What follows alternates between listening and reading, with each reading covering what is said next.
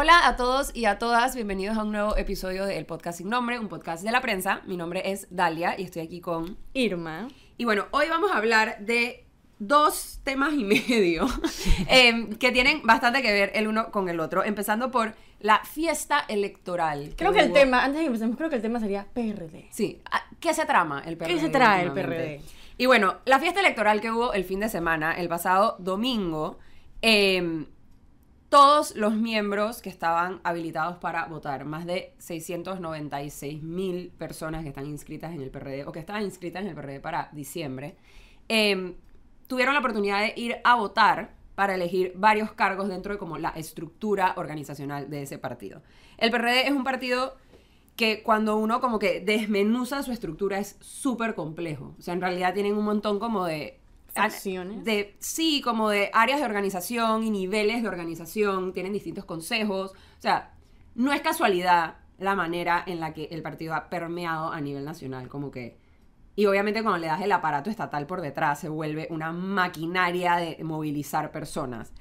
Em, el pasado domingo principalmente se escogieron a los delegados de lo que ellos llaman el Congreso Nacional. Son 4.200 delegados con, sus, con dos suplentes cada uno que se escogieron. Entonces, todas las personas del partido podían votar para estos cargos que se postulaban por áreas de organización. Hay 26 áreas de organización a nivel nacional para el partido. Entonces, ¿qué pasa? Se escogen a estas 4.200 personas que se vuelven como los... O sea, se trata como de un gobierno o un partido, o sea, una elección para representativa. Entonces, estas personas luego son las que toman las decisiones como más micro para escoger a lo que se llama el Consejo Ejecutivo Nacional, que es básicamente la Junta Directiva del partido, que es el CN, CEN, el CEN. Actualmente el CEN es presidido por Benicio Robinson, el secretario general es eh, Pedro Miguel González, hay, varios hay varias ministras, la ministra Dori Zapata y la ministra Era Ruiz son parte del CEN actual. Entonces como que la pelea por el CEN es básicamente, es una parte muy importante como de controlar la línea del partido. Claro. Ahorita mismo vemos que como que la línea del partido no tiene mucho que ver, por ejemplo, con lo que quiere un... O sea, Pedro Miguel González, por ejemplo, es el, Claro. es el secretario general, más no O sea, es está dividida, diputado. está dividida. Está dividida. ¿Qué es lo que pasa y cuál, y cuál es como el contexto actual que tiene el PRD, que es bastante interesante? Que Nito Cortizo y Gabriel Carrizo, que son los Presidente y vicepresidente presidente y del país. del país, no forman parte de la estructura del partido en este momento. Ellos son otros miembros del partido. De hecho, eso lo utilizaron en campaña electoral como si fuera un, un punto positivo. Y de como que hecho- no somos parte de, de la máxima autoridad del partido, etc. Y recordemos que Nito Cortizo obviamente ganó una primaria dentro de su partido a personas que estaban muy arraigadas a la estructura del partido. Entonces se podría decir que las bases del partido eligieron a Nito Cortizo a pesar de toda esta super estructura que existe dentro del PRD. Entonces, es la primera vez desde que el PRD, o sea, en democracia, que el PRD ha tenido un ejecutivo que no está ligado a la estructura partidista. Entonces, Eso aquí- dice bastante de cuánto pesa estar en el CEN, en la junta directiva del partido, para los cargos de... Exacto. Entonces aquí es donde viene como este tema. Además de los 4.200, 200. perdón, eh, Delegados. delegados que se escogieron, se escogieron también 500 delegadas al Frente Femenino, que luego esas 500 delegadas van a votar por lo que sería la junta directiva del Frente Femenino. Igual se escogieron 500 delegados del Frente a la Juventud, que de nuevo van a escoger a la Secretaría de la Juventud. Y luego está em, lo que, las directivas de corregimiento. corregimiento. O sea, eh, era una locura, porque a Era- nivel, en los 671 corregimientos, que bueno, si fuera por el PRD ya serían 720 corregimientos, que hay a nivel nacional, cada uno escoge una junta directiva con su principal, con sus suplentes. Entonces, de nuevo, es como que está tan organizado a nivel local que eso obviamente va permeando hacia arriba. Entonces, fue, al, o sea, cuando tú tienes a, 700, a casi 700 mil personas habilitadas para votar, obviamente eso crea un impacto, o sea, no es un domingo cualquiera, es que ah, X partido está votando, Para es nada. un montón de gente. Según cifras del PRD votó el 50% del electorado, que en verdad es un montón para unas elecciones internas de ese tipo. Em, De hecho, creo que ni para primarias llegan a tan arriba. eh, es un montón, o sea, es un montón de gente y, y como que toda la, yo le tuve que dar cobertura al evento y como que toda la emoción y como que la vibra que había alrededor era como que en verdad estamos, o sea, hemos logrado como que, que la gente salga a votar. O sea, como que había mucho de que esto es bien importante. Para delegados estaban corriendo de los 70, y- del- perdón, de los 35 diputados que tiene la bancada del PRD en la Asamblea, 31 estaban buscando un puesto de delegado. O sea, ellos están muy involucrados dentro de su partido. De los ministros, la mitad de los ministros estaban buscando un puesto de delegado, Wow. incluidos ministros que tú no pensarías, porque, por ejemplo, está Ira Ruiz, ok, ya es parte del Ya CEN. es parte del CEN. Está Doris Zapata, ok. Tenías a Rafael Sabonge, tenías a Ramón Martínez. O sea, gente que nunca ha sido militante. Gente que no llegó siendo, mili- o por lo menos Que no supiéramos que eran por lo menos militantes. que no era ese, ese nombramiento que tú decías, y que ah, la, la nombraron y, y como que es un nombramiento muy partidista. No daba ese sentimiento, sin embargo, ahí estaban y ahí estaban votando, ro- o sea, corriendo para un Sí, cargo daba, de daba más como que están ahí por el vicepresidente que están ahí por el partido. ¿Quién era el interesan- la interesante figura que no estaba corriendo un puesto de delegado? De hecho, el propio vicepresidente José Gabriel Carrizo. Él no estaba buscando un puesto de delegado, él fue a votar como otro Sí, par- Otro partidista más. Él votó, él vota en Peronomé, entonces él votó en Peronomé tempranito en la mañana y en la tarde eh, acompañó a su esposa a votar en el colegio Remón, en Vía Israel. Y ahí, y mientras él- Pero no me había Sí, Israel. agarró un helicóptero. Claro, de ahí claro. A, a- También Nito Cortizo fue a votar en la mañana, de hecho, también al Remón. Entonces, empezó la cosa de, ok, hay mucho, lo que llamaríamos rum rum, de que José Gabriel Carrizo tiene mucho interés y que es una de las personas que aspiraría a un cargo importante dentro del CEN, particularmente, o no se sabía tan así, hasta que Nito Cortizo le preguntan, ay, ¿usted apoyaría a Gaby Carrizo para un cargo dentro del CEN? Y él dijo, si Gaby Carrizo corre para secretario general, yo lo apoyo. Le preguntamos directamente a Gaby Carrizo, ¿va a correr a un cargo dentro del CEN? Y él, con una pregunta, una respuesta muy Gaby Carrizo, dijo, yo voy a estar de la mano del presidente, y yo voy a servir a la gente, y yo voy a no sé qué. Entonces, Gaby, ¿sí o no? ¿Sí o o sea, no? es fácil la pregunta. parece apuntar, A que las sí. cosas parecen apuntar a que sí. Yo diría que el, sí. el proceso de, de como que designación o la que se den resultados de esta elección, honestamente sentarnos aquí a leerles, dije, salió electo tal persona y tal persona, es un poco complicado porque... Más bien sería como de los diputados salieron muchos y de los ministros salieron muchos. Y eh, sí, sí salieron. Y es, o sea, pero lo que digo es que como que esa información no nos va a decir mucho si no conocemos en realidad quién está alineado con quién. Claro. ¿No? Y ahorita es que verdaderamente empieza esa campaña una vez. Esas postulaciones para el CEN del partido, esas elecciones son el 15 de mayo. Ahí es que te das más cuenta quién está. Ahí es que te empiezas a dar cuenta quién está haciendo lobby con quién, ¿no? Entonces, en verdad, la elección del PRD el domingo fue una cosa así como que me, me trajo un poco como de flashbacks de las De elecciones de elecciones. 2014 porque en verdad movilizan muchísima gente, ¿no? Y digo, y llega Gaby Carrizo acompañado de sus... De su- Manzanillos. sí, o sea, de su círculo, o sea, de su esposa, de la gente que iba con él.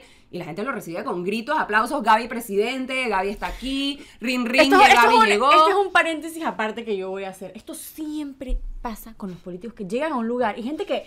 Vamos, vamos a decir que las personas no tienen simpatías con esa persona. Al igual tú los ves haciendo el show de. ¡Ah! Y después no sabes por qué Digo, ellos piensan que la gente los acepta. Yo los pensaría quiere. que Gaby Carrizo, al colmo sería, ¿me entiendes? Que Gaby Carrizo, vicepresidente de la nación, llegue a un sitio. O sea, yo entiendo lo que tú dices. sí. Claro, pero es como siempre sucede con todos los políticos Sí. y, y siento que eso alimenta un poco la desconexión a la realidad que ellos tienen con la me población. Acuerdo cuando, me acuerdo cuando, cuando fueron las primarias del PRD que eh, Ernesto Pérez Valladares, Toro, estaba corriendo. ¿Se acuerdan que él Toro, hizo ya un no es el Toro, ya no es y el él se Toro. quitó él y solo fue Toro? Él estaba corriendo en las primarias y era como... Tú podías darte cuenta de, de quiénes iban a votar por, por Toro, Por porque Toro. cuando llegaba la gente gritaba Alabín, alabao, alabismo. O sea, era un montón de gente muy mayor y él no movía muchas pasiones, pero sí, cada uno tiene como que su gente, cada uno tiene su pregón. Yo una vez estaba en la feria del libro y vino un expresidente. No voy a decir que, no, ni siquiera un expresidente, un ex candidato a presidente. Y la gente alrededor, o sea, como si el tipo va a acabar, ganó, perdió bien feo. O sea, quedó de, en su vuelta quedó de tercero.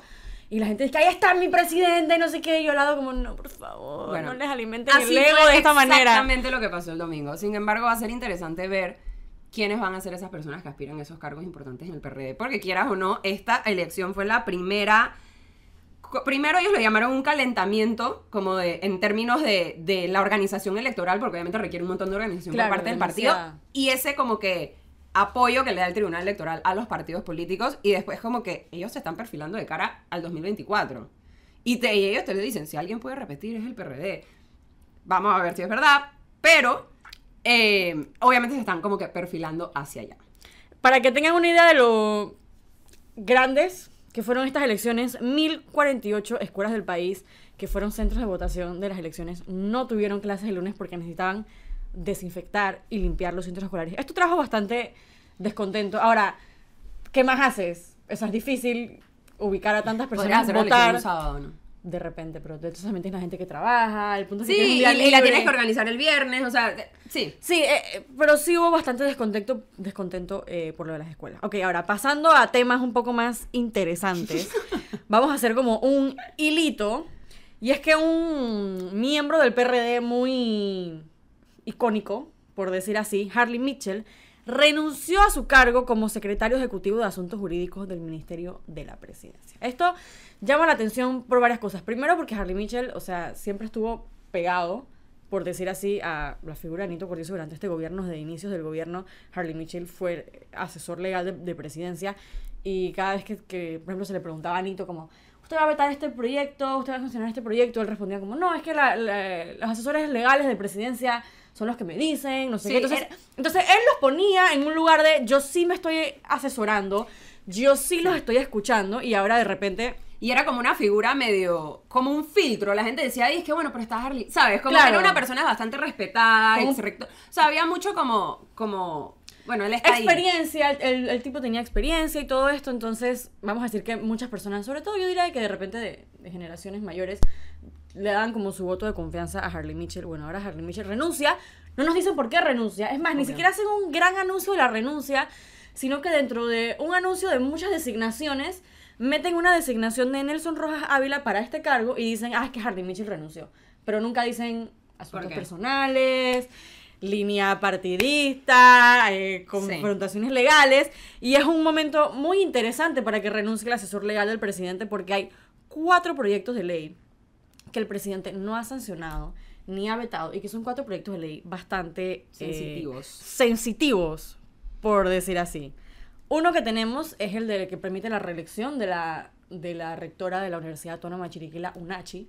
O sea, este proyecto de ley ha sido súper controversial. Han estado los estudiantes de la UNACHI eh, haciendo protestas, cierres de calle. Hemos visto cómo de la nada, de la nada, la mayoría de los diputados de la Asamblea Nacional le dieron un apoyo casi que, no sé ni cómo decirlo, o sea, un apoyo muy fuerte y también un apoyo muy expedito que los vimos haciendo de call center para poder tener el quórum, para poder pasar el proyecto en tercer debate. Entonces, es así como un proyecto de ley que sabemos que, que no solamente es importante para la población, sino también para las figuras del Sí, PRD. Y que, tiene, y que ha tenido mucho manejo político. O sea, ha tenido muchísimo manejo político dentro de la asamblea. Entonces no es una cosa que puedes como que separar la una de la otra. Incluso la gente, eh, eh, un directivo o un dirigente, perdón, estudiantil de la UNACHI, para él es un hecho que ese proyecto de ley se va a sancionar. Dice, sabemos que se va a sancionar, sabemos que hay presión política hacia el presidente. El presidente obviamente dice, yo no me dejo presionar por nadie, pero, como tú dices, se va el asesor legal y él dijo el domingo en las elecciones que iba a estar esta semana tomando una decisión acerca del proyecto de ley. Da mucho, da mucho que pensar que puede tener la rectora de la UNACHI para ofrecer o para lograr ese apoyo de un día a otro de, de muchísimos eh, perredistas, incluso el quien propone el proyecto de ley es Raúl Pineda, que pues es un diputado de San Miguelito, no tiene mucho que ver así como con las universidades de Chiriquí, Sí. pero bueno, además de ese, además de ese proyecto de ley también está el de los patronatos, Sí, el proyecto de ley de los patronatos es interesante porque fue un proyecto de ley que se presentó hace un año en la comisión, si no me equivoco, es la comisión de gobierno. Eh, se presenta hace un año y luego como que no pasa mayor cosa en primer debate. Casi que se archiva. Casi que se archiva.